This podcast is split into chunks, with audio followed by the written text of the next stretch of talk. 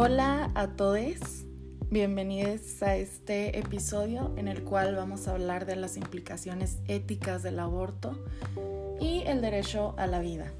En el episodio de hoy invitamos a Kelly Shaires para hablar acerca de uno de los problemas más controversiales en la actualidad, que es la interrupción del embarazo, por lo que consideramos que es de suma importancia informarse y discutir al respecto. Muchas gracias, Perla, por esta pequeña introducción. Para comenzar, es crucial mencionar algunos datos del aborto en nuestro país, como por ejemplo la despenalización como producto de iniciativas por movimientos feministas en México. Comenzamos con tu aportación, Perla.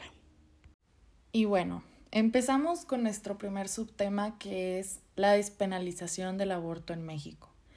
En la Ciudad de México, el 26 de abril del 2007, se lograron avances fundamentales que reconocen el derecho de las mujeres a interrumpir legalmente su embarazo durante las primeras 12 semanas de gestación.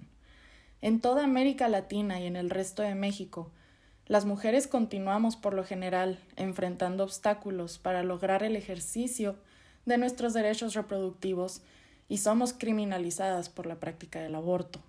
Afortunadamente, la despenalización del aborto marcó un cambio no solo en la práctica, sino también en la concepción que tenemos de las mujeres como personas con capacidad de decisión.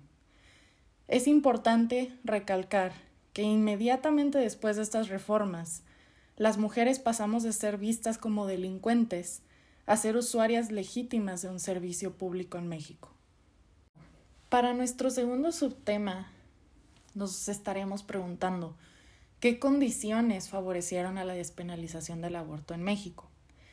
Aunque la sociedad es mayoritariamente católica, y pese a que la Iglesia todavía conserva un rol político importante en ciertos aspectos, México ha dado pasos notables en la liberalización de las leyes del aborto. Se argumenta que esto fue posible gracias a tres variantes importantes. Obviamente, el impulso de los grupos feministas. Dos, la polarización electoral. Con esto nos referimos a las diferencias sociales y desacuerdos que hay tanto del departamento de derecha como de izquierda, o sea, conservadores y liberales. Y como tercer variante importante tenemos el triunfo del Partido de la Revolución Democrática, que es el PRD, en el DF. Cabe recalcar que este partido es de izquierda, por lo tanto ayudó bastante a que todas estas condiciones se despenalizaran en México. Y hablando en cuanto a las demandas básicas en favor de la despenalización por movimientos feministas en México, antes de adentrarnos específicamente en cada uno de los puntos que favorecen esta petición, debemos de tener dos antecedentes muy presentes. El primero es que en 1936 la feminista Ofelia Navarro presentó la ponencia titulada aborto por causas sociales y económicas. El segundo antecedente es el recordar que la necesidad de modificar la legislación fue planteada por dos grupos. El primero se llama Mujeres en Acción Solidaria y el segundo Movimiento Nacional de Mujeres. En cuanto a puntos más específicos, debemos de recordar que el aborto debe despenalizarse en caso de que peligre la salud de la mujer ya sea por malformaciones del producto, violaciones e incluso pobreza. También el derecho de la mujer a elegir sobre su cuerpo y su propia vida es sumamente importante junto con su dignidad y la igualdad y no discriminación por condición de género. También el libre desarrollo personal, sexual y de reproducción. Tenemos que recordar y tener muy en mente que los abortos clandestinos son un problema de salud pública y el prohibirlos no los va a detener. Para concluir este tercer punto, es bien importante que recordemos que para que nuestra sociedad sea justa, el Estado debe de ser laico, democrático, equitativo, plural y tolerante a esa pluralidad. Por lo tanto, no debe permitir que priven a la hora de legislar criterios de orden religioso o confesional, ni visiones del mundo parciales que traten de imponerse, desde el Estado a otras que sean diferentes a esta. En cuanto a las demandas más importantes del 2019, son tres. Primero, la despenalización social del aborto, el derecho al aborto libre, legal, seguro y gratuito, y sobre todo el reconocimiento de derechos sexuales y reproductivos como derechos humanos. Pasamos a nuestro cuarto punto, el cual abarca los ejes de la maternidad voluntaria en México. Los cuatro ejes planteados en la pionera conferencia pública de 1972 fueron los siguientes. Primero, educación sexual amplia en todos los niveles, que realmente llegue a los niños, a las mujeres de zonas rurales e indígenas y sobre todo a nosotros los jóvenes. El acceso amplio a anticonceptivos baratos y seguros y el aborto visto como una excepción, como último recurso. Y también la no esterilización de las mujeres sin su consentimiento. Se nos ha dicho históricamente que la mujer tiene una función reproductiva y que por ende será o tiene que ser madre. Sin embargo, la capacidad de elección y de sabernos dueñas de nuestro cuerpo y vida ha dado la vuelta a la imposición milenaria. Aquí les comparto algunas frases que también son considerados ejes de la, de la maternidad voluntaria aquí en México. Primero, el ser madre es un derecho y no una obligación. Ser mujer no es sinónimo de ser madre. Las maternidades deben de ser libres y decididas y sobre todo la maternidad será deseada o no será. Bueno, ahora pasemos a lo que nos incumbe a nosotros. ¿Cuáles son las razones médicas por las que fue despenalizado en muchos estados en México el aborto? Las principales son, obviamente, la penalización del aborto va a inducir a las mujeres a recurrir a métodos de aborto inseguros y riesgosos para su vida y salud. También la falta de acceso a abortos seguros, cuando está en riesgo la vida o salud de la mujer, produce muertes por causas indirectas. Y sobre todo, la penalización del aborto valida un mercado millonario y clandestino que lucra con la autonomía de las mujeres. Y también, desgraciadamente, la norma penal es escasamente aplicada. Ahora, para entrar al sexto y penúltimo punto que les quiero aportar a ustedes, ¿cuáles son los organismos mundiales o conferencias que promueven el aborto? Tenemos al Comité de Derechos Humanos de las Naciones Unidas, al Comité contra la Tortura de la Organización de las Naciones Unidas, Comité para la Eliminación de la Discriminación contra la Mujer, la Convención de Belém do Pará de la Organización de Estados Americanos, y otros tenemos a la Alianza por la Solidaridad, Human Rights Watch, Centro de Derechos Reproductivos y por último el European NGOs for Sexual and Reproductive Health Rights. Ya para terminar mi aportación en este episodio, les voy a hablar de la propuesta de reforma a la Constitución, que es la que más se promueve actualmente. Y esta consiste en una frase que dice educación sexual para decidir, anticonceptivos para no abortar y aborto legal para no morir. Esta consigna nos invita a realizar modificaciones en los sistemas de educación, salud, justicia y sobre todo profundos cambios culturales. Se propone despenalizar y legalizar el aborto para que las mujeres que decidamos interrumpir un embarazo tengamos atención segura y gratuita en los hospitales públicos y otras obras sociales de todo el país. Muchas gracias. Ahora pasamos a la aportación de mi compañera Kelly. Muchas gracias, Perla.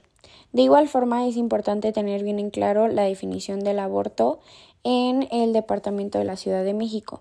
Según la OMS, esta definición es la interrupción de una gestación antes de la viabilidad fetal.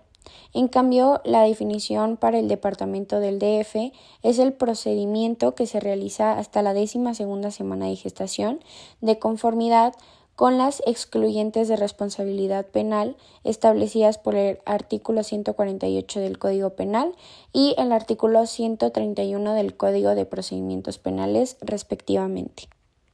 Ahora es fundamental mencionar los dos tipos de abortos, los cuales son Primero tenemos el espontáneo, que es la finalización del embarazo intrauterino posterior a que haya sido confirmado, y el segundo es el que es provocado, el cual es la terminación del embarazo antes de alcanzar la viabilidad fetal. Ya que sabemos estos términos, podemos hablar de las causas que provocan el aborto.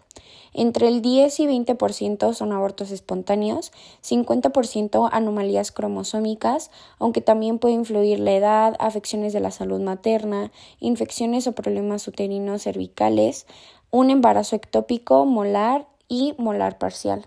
Ahora hablando de los provocados, estos se pueden derivar a que haya una falla en el método anticonceptivo, violencia sexual, relaciones inestables, a que las personas tengan demasiados hijos, problemas socioeconómicos o el simplemente hecho de no desearlo. Muchos hemos tenido un tema de conversación acerca del aborto, pero realmente pocos sabemos las técnicas para que se pueda realizar este. Estas se dividen en dos, las cuales pueden ser antes y entre las 12 a 14 semanas de gestación o después de estas semanas. En el caso de que sean antes, pueden ser con medicamentos o químicos, específicamente en el día 63, y se va a usar una droga o la combinación de la mifepristona con el misoprostol. En el caso de que sea quirúrgico, va a ser por aspiración eléctrica o manual. Cuando sean después de las 12 a 14 semanas de gestación, también se puede usar en medicamentos esta combinación de mifepristona con misoprostol o puede ser de manera quirúrgica también por una dilatación y evacuación utilizando una aspiración eléctrica y forceps. Aún así, existen argumentos contrarios a la práctica del aborto, ya que todos sabemos que la medicina es la protección a la vida y no su manipulación o su finalización. Esta protección es de un ser que no se puede defender por sí mismo y también debemos respetar como en la madre el derecho del padre a querer la vida de su hijo. Ahora hablando de una forma o un aspecto católico, de conformidad al fin último, pues atentar contra la vida es atentar contra Dios mismo. Ya que hablamos de las causas, es crucial mencionar las complicaciones que pueden ocasionar en la mujer.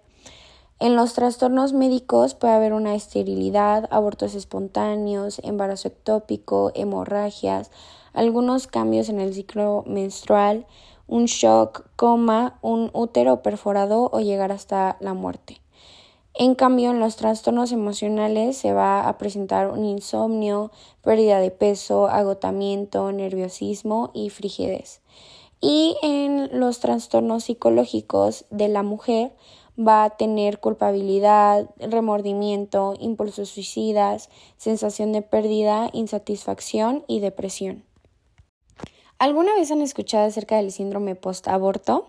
Este se caracteriza por tener síntomas depresivos como tristeza, pena y un llanto frecuente, también sentimientos de culpa en donde la mujer va a sentir vergüenza, pérdida de la autoestima y va a haber un autorrechazo, asimismo pesadillas recurrentes, rechazo de estímulos que le recuerden el aborto y puede haber problemas para llevar adelante posteriores maternidades. Como algunos datos generales, acerca de un millón de abortos se realizan al año y debemos considerar que la legalización del aborto hasta el momento no ha reducido el número de abortos ni de muertes producidas por abortos de todas clases. Gracias, Perla, por la invitación. Estos espacios son muy valiosos para nosotras como mujeres, ya que hay muchas jóvenes que hoy en día conocen muy poco acerca de este tema. Y recuerden que cada persona toma la mejor decisión para su propia vida.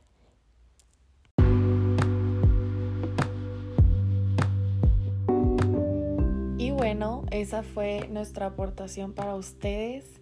Em, debemos de recordar que en estos temas tan controversiales no hay nada más importante que el tener nuestras convicciones muy claras y para poder lograr tener una opinión propia es muy importante que sepamos escuchar ambos lados de ambas opiniones para evitar polarización y así estar bien informados y tener la inteligencia de poder nosotros mismos eh, formular nuestras propias opiniones al respecto y es por eso que es importante tomar en cuenta ambos puntos de vista. Entonces, ya con toda esta información, espero que lo hayan disfrutado, que hayan aprendido y que sobre todo les haya ayudado bastante a formarse una opinión eh, informada, inteligente y sobre todo respetuosa al respecto.